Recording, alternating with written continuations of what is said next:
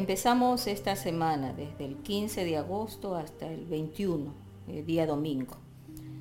La luna sigue en su fase llena en el signo de Aries, signo de fuego, que estará hasta el día 16 en la noche, en que ya entrará en el signo de Tauro. Recordemos que lo más importante es eh, alinearnos con los elementos de la naturaleza y el signo de fuego está relacionado dentro de la energía divina, dentro de la energía espiritual, con el arcángel Miguel. Podemos pedirle asistencia, ayuda al arcángel Miguel para que controle las fuerzas elementales de la naturaleza, que son las salamandras o a veces los incendios o las eh, situaciones de conflictos y de iras y por eso se alteran las cosas, porque todo lo que está dentro de nosotros pues se proyecta hacia afuera.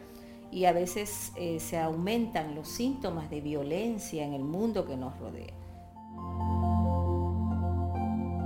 Por eso una luna llena y en un signo de fuego es altamente peligroso. Por ejemplo, cuando nosotros enojados salimos manejando o salimos de repente a una entrevista o eh, de pronto nos vamos de viaje. Entonces tenemos que tener cuidado, dominio y control de nuestras emociones.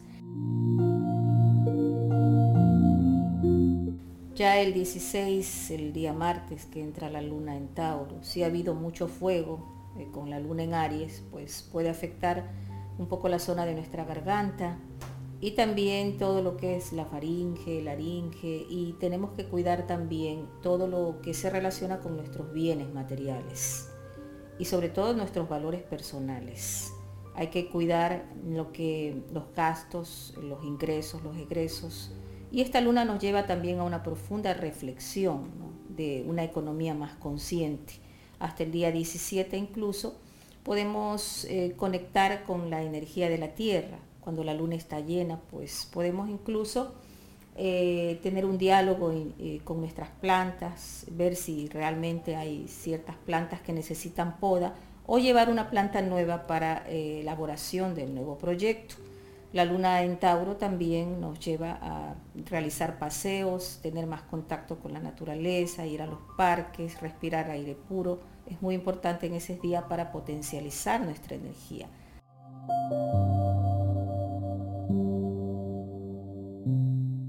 Tauro regido por Venus también es disfrutar de lo que más nos gusta. El día jueves 18 seguimos con la luna en Tauro y el día viernes, que prácticamente se cierra la luna para entrar en su fase menguante, ya entrará en el signo de Géminis. La luna cuando entra en su fase menguante es muy buena como para iniciar procesos de desintoxicación, procesos depurativos, especialmente en personas que a veces hacen tratamientos para enfermedades catastróficas, el cáncer, bueno, eh, conceptos que normalmente pues se da en, el mundo, pero que realmente no son enfermedades, sino eh, procesos que vienen desde nuestras formas de pensamiento. Géminis rige eh, generalmente nuestros pensamientos y podemos alinearlos en un proceso de yo soy curado, fortalecido por el amor divino, de que esa fe y esa conexión que nosotros tenemos con nuestro Creador, pues nos ayuda a mantenernos en salud y perfecta armonía. Pero debemos ayunar a nivel de la parte física, ayunar de pensamientos, ayunar de emociones. Esta luna en Géminis, eh, si nosotros tenemos ciertos problemas o ciertos inconvenientes a nivel de papeles y de documentos, no es tan bueno como para realizar los trámites, sino como para esperar a ver qué es lo que necesitamos resolver o poner en el orden correspondiente. Dado que el día 20, que es el día sábado, Marte también entrará en el signo de Géminis, ¿ya? Entonces Marte es una fuerza de fuego.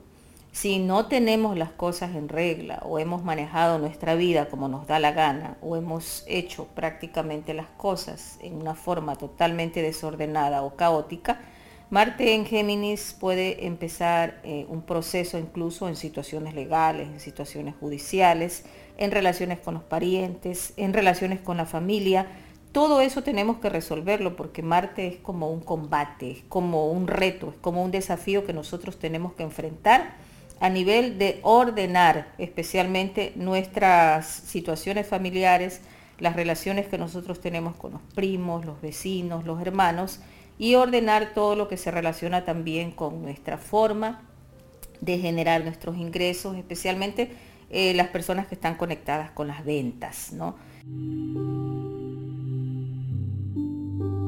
Ya el día 21 la luna pasará al signo de cáncer, que es un signo de agua, sigue en su fase menguante y debilita un poco pues la zona del estómago, todo lo que es la energía del plexo solar, la conexión que nosotros tenemos con nuestro tercer centro energético para fortalecer nuestra voluntad, tener la capacidad de poner límites, decir no y saber que también lo más importante es esa bondad y esa generosidad, pero que tenemos primero con nosotros mismos. Si nosotros lo aplicamos bien, podemos expandirlo hacia los demás.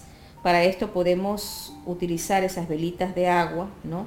Y en una fuente de agua poner esas velitas flotantes y esa vela poner el propósito para incluso invocar la presencia del arcángel Gabriel para que armonice la energía de nuestra familia. Recuerden que Gabriel es el arcángel de la hermandad, del amor, de la libertad y trae buenas nuevas para nosotros cuando empezamos a armonizar dentro de nuestro sistema familiar.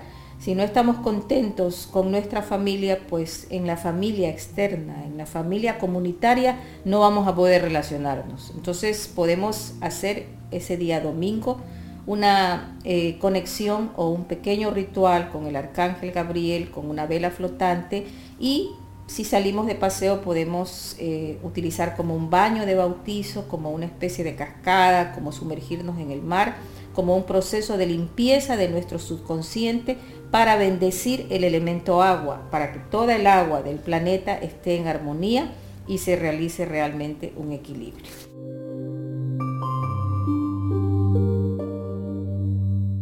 Como afirmación para esta semana, en humildad y aceptación me preparo para un nuevo renacer.